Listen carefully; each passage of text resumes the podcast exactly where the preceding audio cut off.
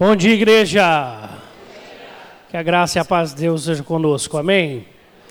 Convido você para abrir sua Bíblia na carta aos Hebreus, capítulo 11.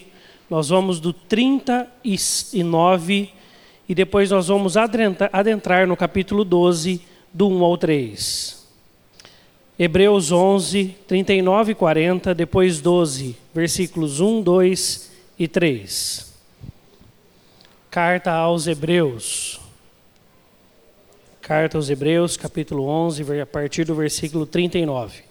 Nos diz assim a palavra de Deus: Ora, todos estes que obtiveram bom testemunho por sua fé, não obtiveram, contudo, a concretização da promessa, por haver Deus provido coisa superior a nosso respeito, para que eles, sem nós, não fossem aperfeiçoados.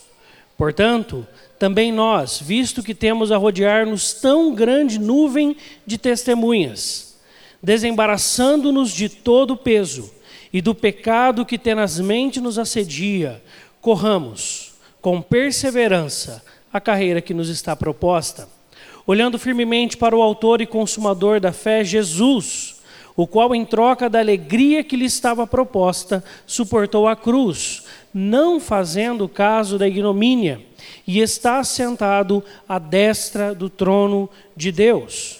Considerai, pois, atentamente aquele que suportou tamanha oposição dos pecadores contra si mesmo, para que não vos fatigueis, desmaiando em vossa alma. Vamos orar mais uma vez?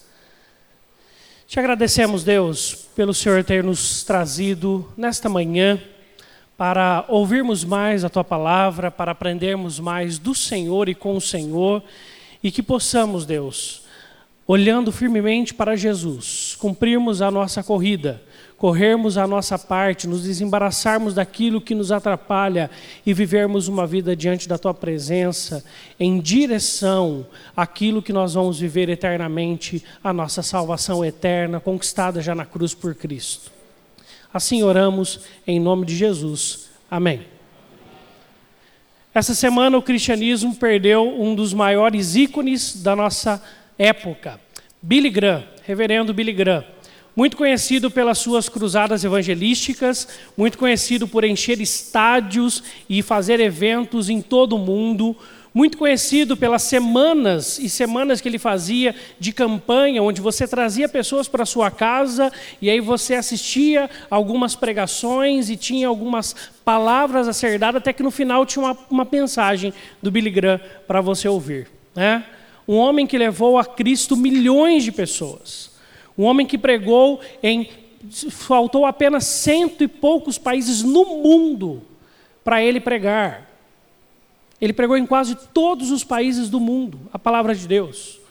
Um homem que todos os últimos presidentes tiveram ele como conselheiro pessoal da Casa Branca, que estava lá para ser aquele que trazia a palavra de Deus, a instrução, e todos os presidentes falaram sobre ele nesta semana, e a palavra desses presidentes era: foi um grande homem de Deus e ressaltavam a sua humildade, a sua alegria e a sua coragem em tudo aquilo que fazia. E aos 99 anos, nessa semana, Deus o levou para si. Gostei muito quando colocaram no grupo nosso lá do presbitério uma frase do próprio Billy Graham, que dizia: Quando disserem que eu morri, não acredite, estou muito vivo, muito mais e muito melhor do que estou agora, estarei com o Pai eternamente. E isso é maravilhoso ouvirmos porque nos encoraja, nos consola. E por isso que eu fiz questão de lermos esse texto, porque esse texto também faz este mesmo movimento.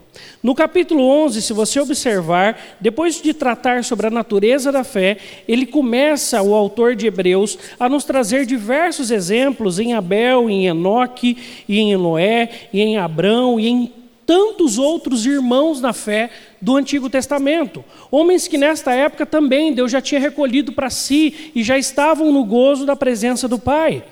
E ao final, depois ele faz um resumo de tantos outros homens, e no versículo 39 e 40 ele fala: Ora, todos esses que obtiveram bom testemunho por sua fé, não obtiveram, contudo, a concretização da promessa por haver Deus provido coisa superior a nosso respeito, para que eles, sem nós, não fossem aperfeiçoados. Todos esses obtiveram bom testemunho. E gosto muito ainda do versículo 38, que nós não lemos, mas do que diz, começando a frase: Homens dos quais o mundo não era digno.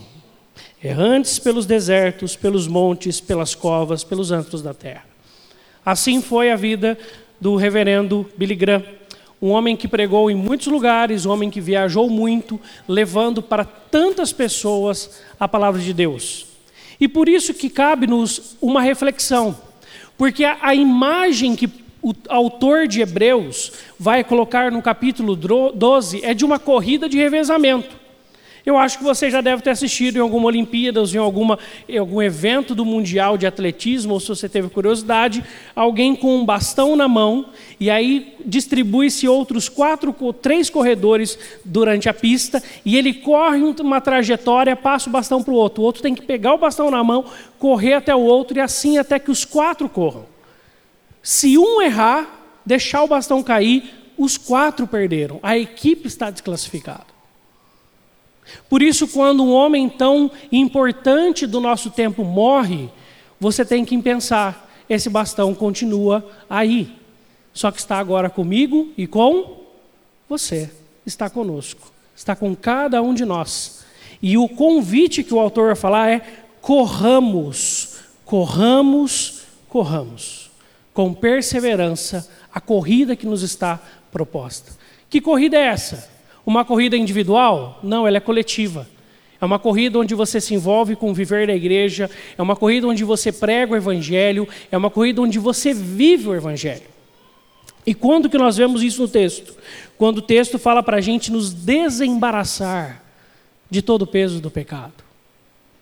Então, a primeira aplicação para nós corrermos é fazermos uma pergunta ao nosso coração: qual pecado tem nos atrapalhado a corrermos a corrida que nos está proposta?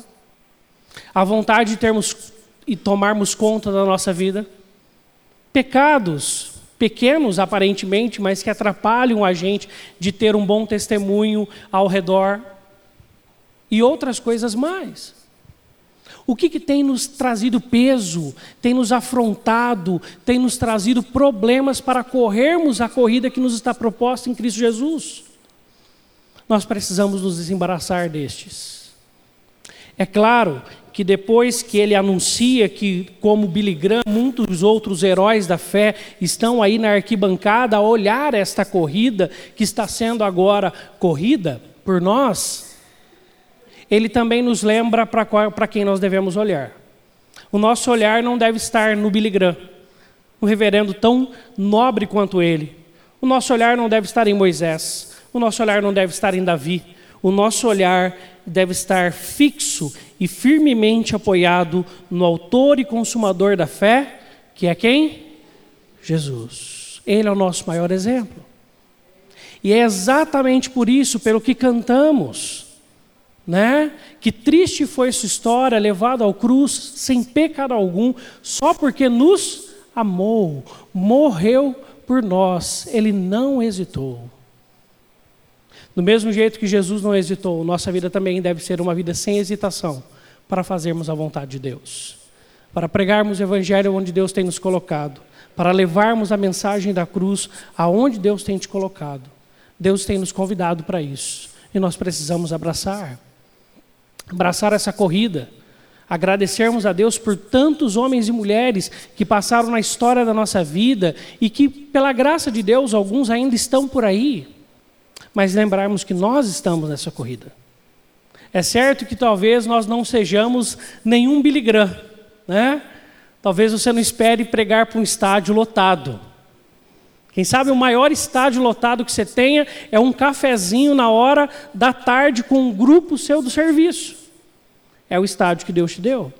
É o grupo de pessoas que Deus colocou na sua mão.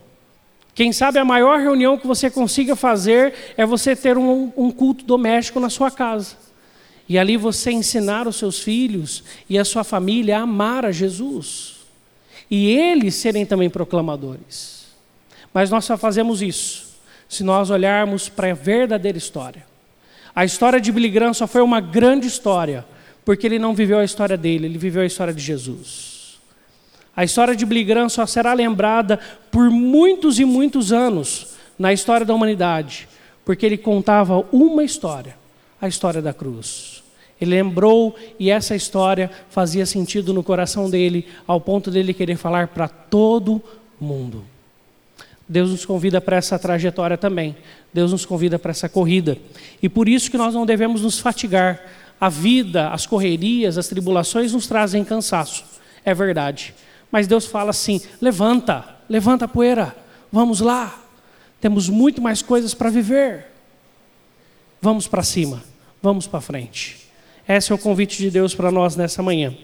E por isso que depois que orarmos, nós vamos cantar o hino A Velha História, para que nós possamos lembrar e contarmos uns para os outros a velha história que é viva, que é eficaz e que transforma vidas e que Deus nos use. Amém? Vamos orar?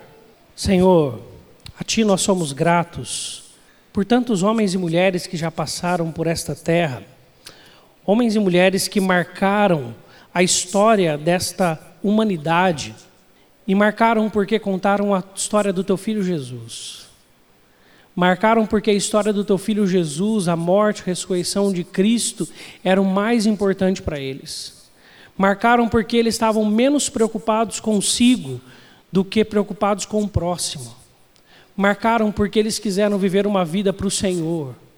E por isso, Deus, que agora que gozam da eternidade, como é o caso do reverendo Billy Graham, contigo aí no céu, nós sabemos também que estes homens, Senhor Deus, completaram a carreira que lhes estava proposta, guardaram a fé até o fim e pregaram o Evangelho de Cristo Jesus. Que nós possamos também viver assim. Deus usa-nos, Senhor. Deus levanta-nos a cada dia, para que nós, no nosso viver, possamos desembaraçar-nos de todo o pecado e possamos correr a carreira que nos está proposta. E nesta corrida nós possamos alcançar outros que estão ao nosso redor. Ensina-nos, Deus, aonde estão os lugares para que nós possamos contar a sua linda, velha e sempre atual história do Evangelho que um dia nos encontrou, que possa encontrar aqueles que estão ao nosso redor também. E é em nome de Cristo Jesus, o Senhor e Mestre das nossas vidas, que oramos. Amém.